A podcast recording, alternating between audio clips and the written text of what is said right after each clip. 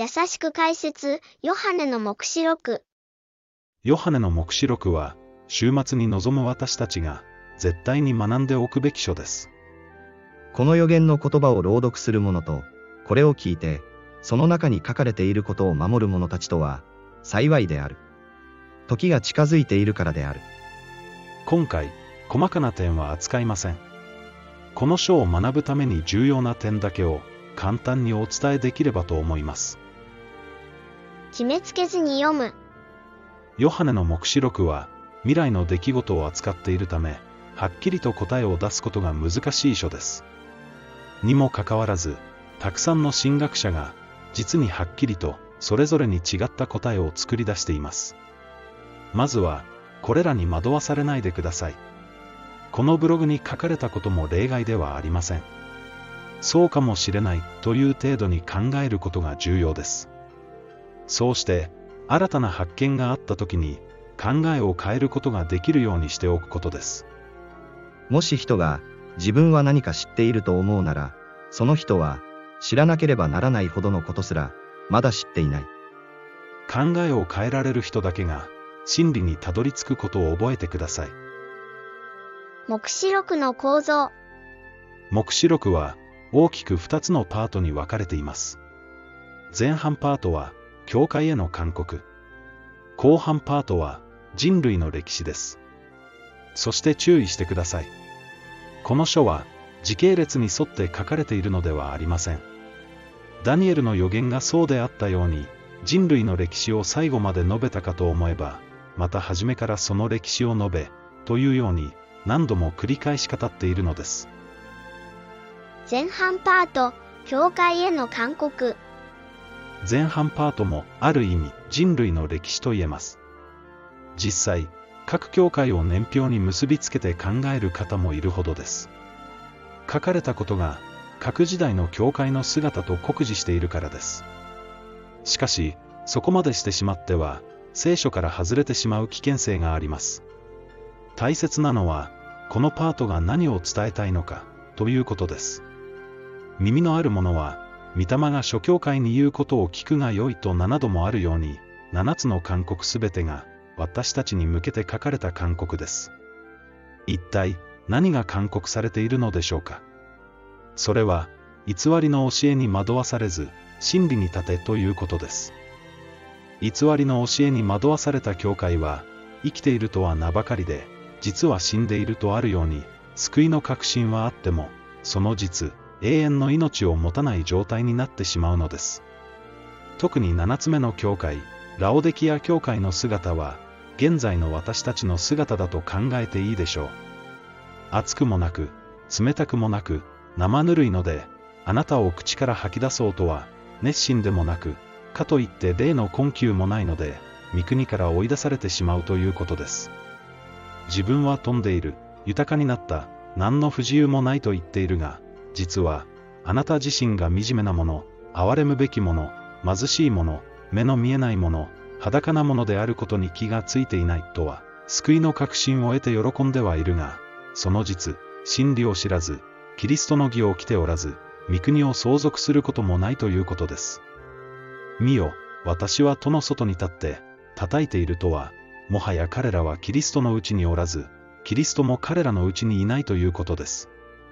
こんな絶望的状況にある教会に向けて、主は救いの手を差し伸ばすべく、この書を世に残されたのです。後半パート、人類の歴史。現代、多くの人が、黙示録を時系列に沿って書かれたものとして読んでいます。すなわち、7つの封印の出来事の後に、7つのラッパの出来事がありといった具合です。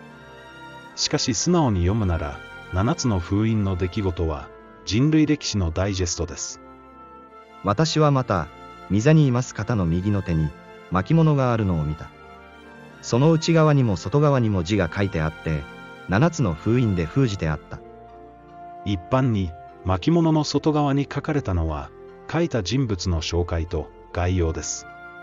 封印を剥がすたびに、外側に書かれた概要が見えてくるのです。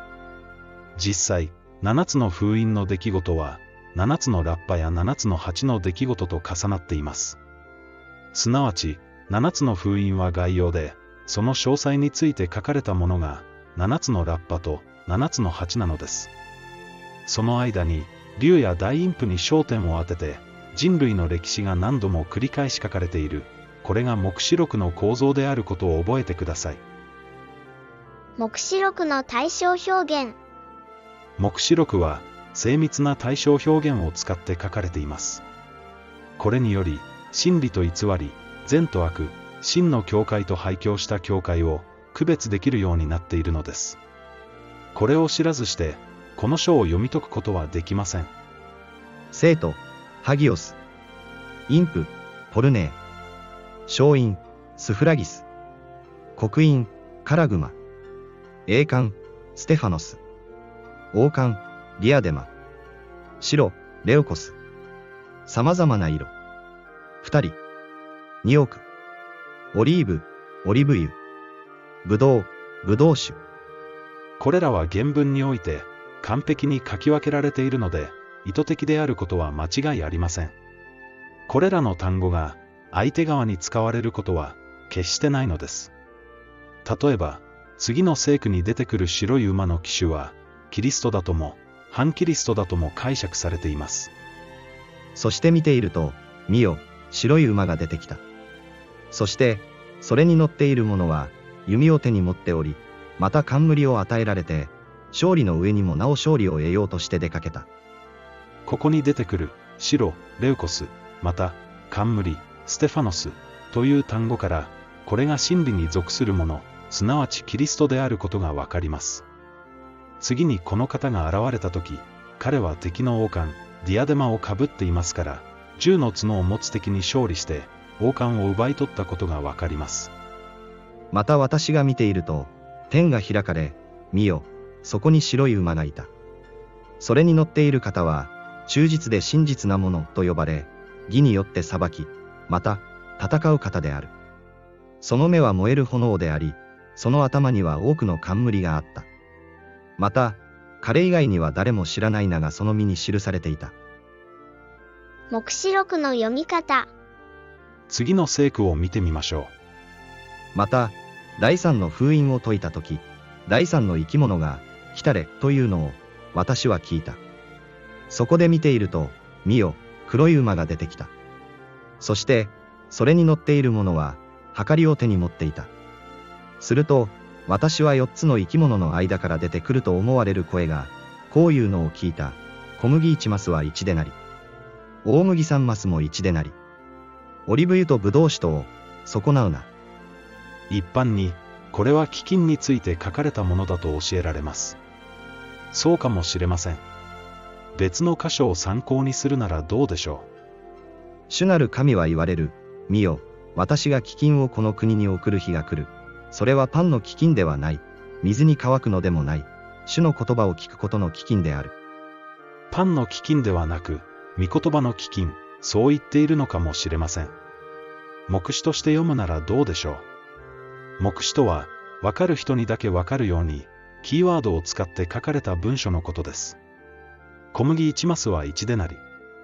大麦3マスも1でなり。オリブ油とブドウ酒と損なうな。ここに出てくる、穀物、オリーブ、ブドウ、これらすべてが、主が教会を表すのに使った言葉です。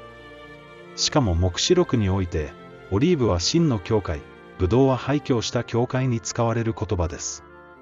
それなら、こう言っているのかもしれません。教会は等しく価値の高いものである。真の教会であれ、廃墟した教会であれ、これを損なうな。そう考えると、他の箇所とも調和するように感じられます。聖女の外の庭は、そのままにしておきなさい。それを測ってはならない。そこは違法人に与えられたところだから。彼らは、42ヶ月の間この聖なる都を踏みにじるであろう。測るなとは、今はまだ裁くな、判定するなということです。これは主の言葉とも一致します。収穫まで、両方とも育つままにしておけ。収穫の時になったら、刈る者に、まず毒麦を集めて束にして焼き、麦の方は集めて蔵に入れてくれ、と言いつけよう。とはいえ、答えを一つに限定する根拠を、今のところ私は持ちません。それなら、すべての可能性に備えておくのが安全です。目視録に関しては、このような柔軟な読み方をお勧めします。後半パートの伝えたいこと。さて、後半パートの伝えたいことは何でしょうか？それは、前半パートと同じです。偽りの教えに惑わされず、真理に立て、そう勧告しているのです。